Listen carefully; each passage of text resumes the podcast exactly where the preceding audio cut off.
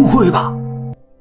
难道是儿子不满意顾兰的长相，夜间发生争吵，一失手，杀了顾兰，然后又逃跑了？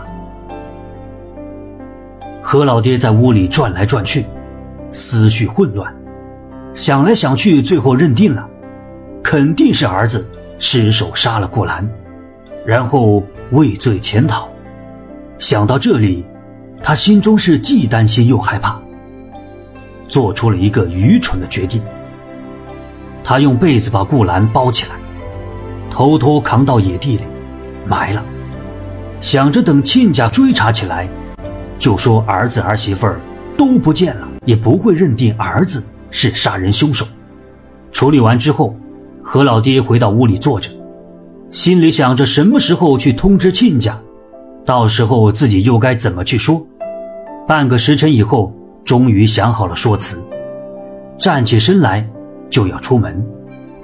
就在这时，儿子跑了回来，身后还跟着一个郎中。何老爹大吃一惊，连忙上前拉住何昌，问究竟是怎么回事。原来在新婚之夜，两人脱了衣服躺在被窝里聊天，越说越热闹，说着说着就动手动脚，互相挠痒痒。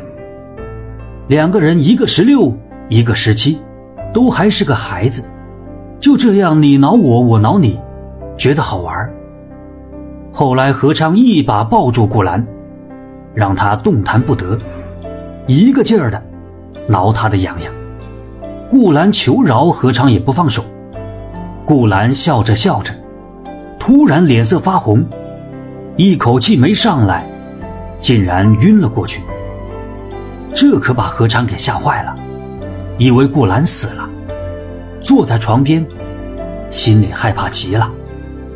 等到快天亮的时候，何昌突然想，人不会这么容易就死了吧？于是把耳朵贴在顾兰的胸口，竟然听到了心跳声。何昌大喜过望，原来这顾兰只是假死。于是他就穿好衣服。跑到外面找郎中去了。事情就是这么巧。何昌出门的时候，正是何老爹出去抓鱼的时候，两个人没有碰到。何老爹听完以后大叫一声：“哎呀，完了！天哪！”夺门而出，何昌也赶紧跟了出去。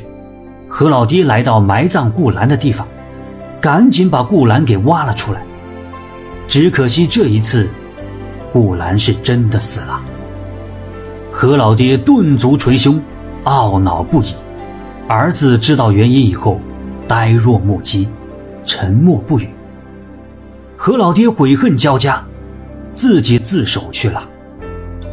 原本是一桩喜事，到头来却弄得家破人亡。所以，事情没有调查清楚之前。可千万不要妄下结论，要不然会酿成不可挽回的后果呀。